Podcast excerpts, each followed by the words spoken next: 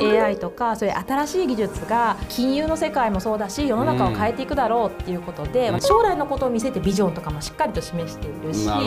誰かがやっていかないと、次につながっていかないじゃないですか。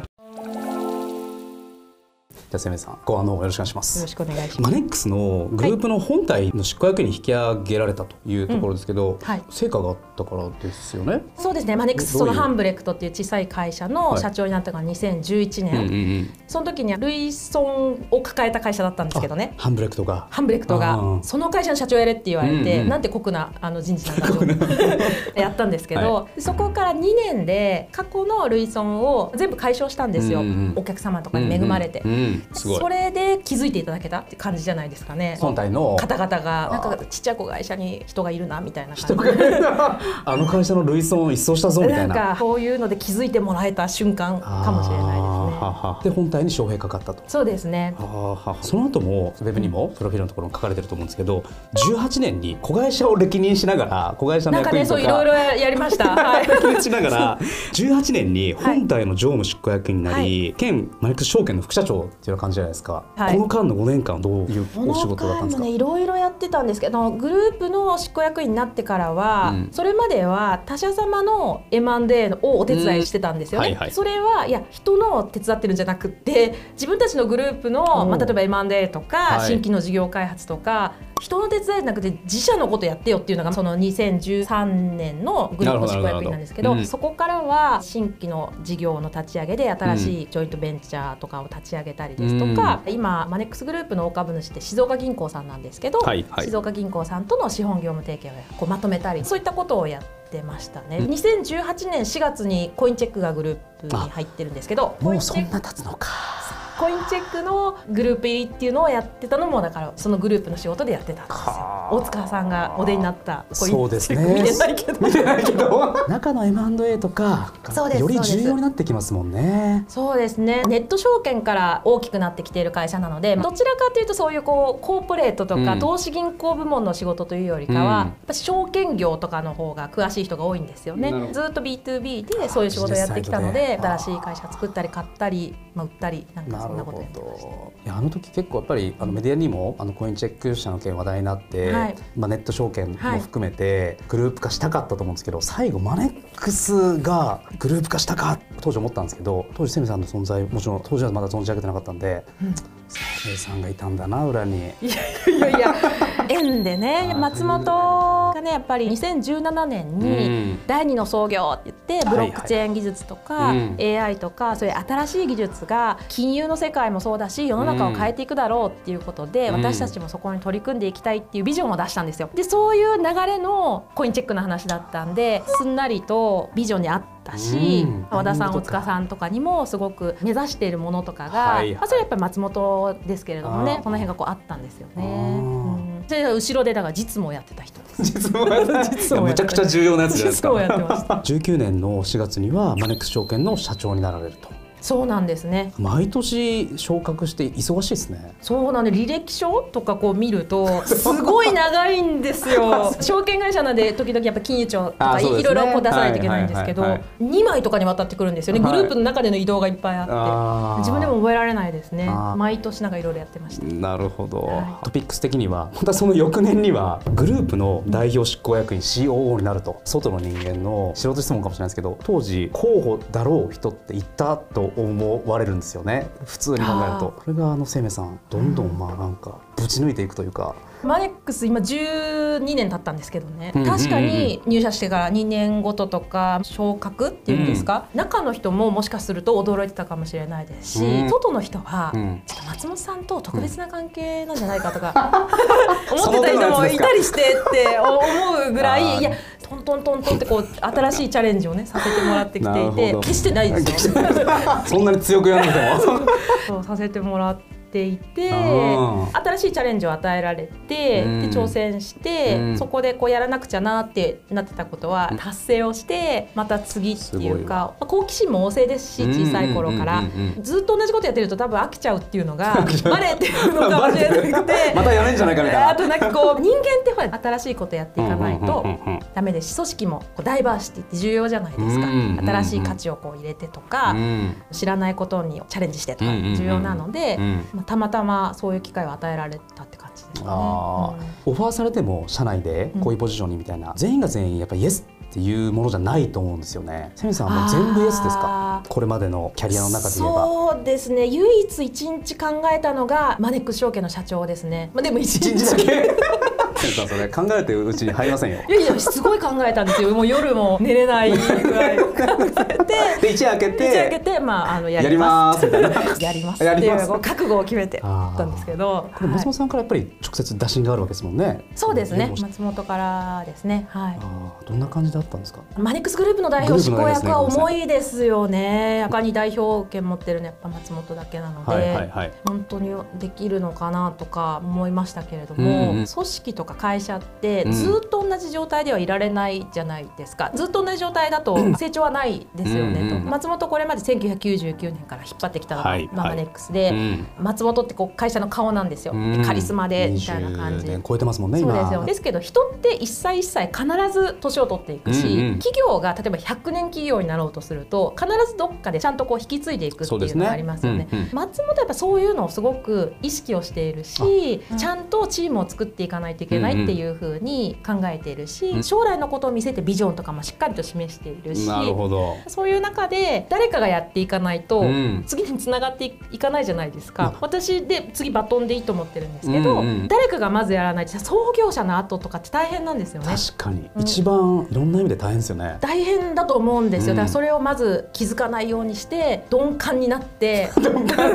まずはいろいろやらせてもらって、でも一人じゃ無理なので、仲間を作って、次につなげていくっていうことをやるのが私の仕事なんだろうなと思って頑張ってみるっていうそんな感じでやってるんですけど。はい生命さんとなんかね視座の高さというかマネックスグループ全体のその継続性を考えた時の判断ですねこれ私がダメだったらまた別の人がいますし、はい、でもそうやって誰かがね会社だけじゃなくって世の中、うん、社会もそうだと思うんですけど、うん、誰かが声を上げたりとか、うん、誰かが何かをやらないと次って生まれないじゃないですか、もしそういう機会を私がいただけるんだったら、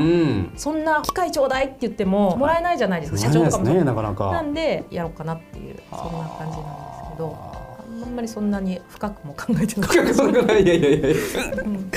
オファーしてもらったやつに対しては引き受けて、うん、そこでもうまさに先ほどゲームっていう表現ありましたけど、どうやったら結果が出るのかどうやったら一番いいかっていう思考ですよね。そうですね。一番は自分一人じゃダメなので、うんうん、私自分の能力とかもそんな高いとも思って全然なくて、うんうん、本当にみんなの力が必要ですし証券業とかもやったことないので 知識とかも全然やっぱり社員のみんなの方がすごく持ってるので自分だけじゃなくてとにかくみんなの力を借りてやろうっていうふうに決めたらそこに向かっていくだけっていう感じでもう決めていく決めてやる決めてやるみたいな。うん。でも本当その繰り返しですね今日までのキャリア。そうですね。この先もそうなんですかね、新卒で三和銀行入った時に、うん、まさか東証一部の証券グループの代表になるなんて想像できないですもんね。いや本当想像できないですよね、ね、自分でも想像できないです、ね、自分もできない。友人とかもだから想像できないじゃないですか。今も三和銀行の同期とか仲いいんですけど、もしかしたらまだ気づいてないかもしれないっていうぐらい自然体で仲良くしてます。生命さんが今の役職といいますか こちらは別に関係性は変わらないので、はい、まあ、今も仲良くさせてもらってるんですけど、まあ、そういう人たちが必ずしも上場企業の人事見てるわけじゃないですもんね、はい。さすがにね最近はちょっと気づき始めてるんですけど 趣味でお友達になった人たちもバレ始めてはいるんですけれども、うん、でも私としてはだから何ってなくてそういう人との出会いがあって今があるのでそこも変わらずお付き合いしながら楽しく生きていこうかな。徹底して成果を出し続けて今に至る人ですね。そうですか。すごい。そうかそう言われるとそうですかね 頑張ります。頑張ります。成果を上げられるように。これからのマネックスもまさにそこのポジションに生命さんが疲れてまさにその設定した成果に向けてまたここでガッと動き始めてるわけですもんね。例えば私がいろんな子会社の社長とか含めいろいろ役員とかもしてきたんですけどね、うん、それによって例えば社内の人間も自分もとかって思えたらそれでいいじゃないですか。なるほど人って自分のポジションを上げていかないと自分がやってたところが開かないので、うん、底上げしていかないと組織って強くならないかなと思っているので、うん、私が何かを挑戦することで後輩たちが、うん、あそれ狙っていけるかもって思う人がいるんだったらそれでいいと思ってるんですよ。なるほど。強いチームを作っていければいいかなと真面目な話ですいません。いやいや真面目な話するチャンネルなんですが この番組って成長していきたいとか、上昇志向高い人が多く見てるんで今日はもう本当ヒントになる話ばっかりしたよ。本当ですか、よかったです。かつセメさんにはですね今日このキャリアの金言たくさんいただいたんで CX を履歴書チャンネル史上初めての企画を最後にしようと思ってまして、はい、まずあの多趣味であると登山ゴルフお酒特にワインエキスパートの資格まで取っちゃうと。そうなんです。どんだけ暇だったんだと言われてます。仕事もプライベートも充実させる。って、まあ、いろんな記事に書かれてますけど、はい、今日はですねそんなワインエキスパートの生命さんにワインのブラインドでブドウの品種を当ててもらうゲームをしたいと思います本当に？用意できました。ワインエキスパートの生命さんに。そういう番組いや今日初企画。今日はあの2つのブドウの品種で用意しまして。生命さんには何のワインの品種か一切言っておりません。これ2つテイスティングしていただいてブドウの品種を当てていただこうと。ブドウの品種を当てるんですか？はい。試験みたいじゃないですか。これほら緑じゃないですか、はいはい、撮影のね、はい、じゃあこうやってこう白いところでこう白じゃないけど色とか見るんですそうですね。もう忘れちゃいましたよ。ぜひお願いします。え本当に？はい。えー、本当にやるんですか？やだな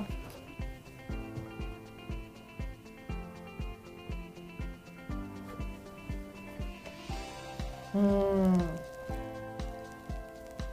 なるほど。これでもああどっちがいいんですかね？当たるのと。外れちゃうのと。当てましょう。うん。えあ当てた方がいいんですか？はい。とか言って外れちゃったりして。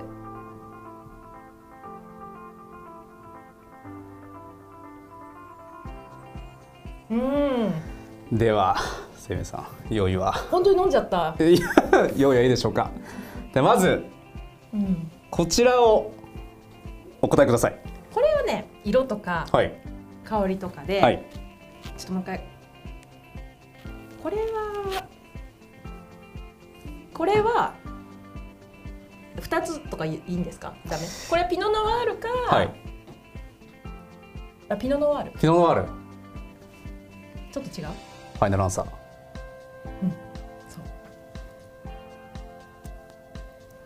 正解です。さすが、ね、まさにシリ、えー、コノスルの、えー、ピノノワールという。いやすごい。当たりましたねさすが、ね、ちょっと、ね、色がねあ色で。淡い感じで。続いてこっちは一方セミさんこれ二つ目当たらなかったらもうワインエ,、ね、エキスパート取り下げでいいですか、うん、これはわかります。香りで。お。あのさっき分かんなかったけど今はあの今の方がわかる。おこれカベルネソービニオン違う？ファイナルアンサー。この青い感じ。あ違うかな？どうしよう。正解です！この青い感じ。いやさすが。これセミさんいろんなウェブ記事でなんかこうやって飲んでる写真とかウェブに落ちてますけどこれで外れたらちょっと問題でしたね、ね、これ。そう周りの一緒に受験をしたお友達とかにもう恥ずかしいことになってしまいますけれどもいやさすがです。こんなのありですかこの番組。まあ初企画なんでこれから多分次回からまた違うテイスティング系のあるかもしれないですね。そうですはい。最後の締めはワインのテイスティングっていうところで 今日はゲストに来ていただいて、はい、本当ありがとうございました。ありがとうございました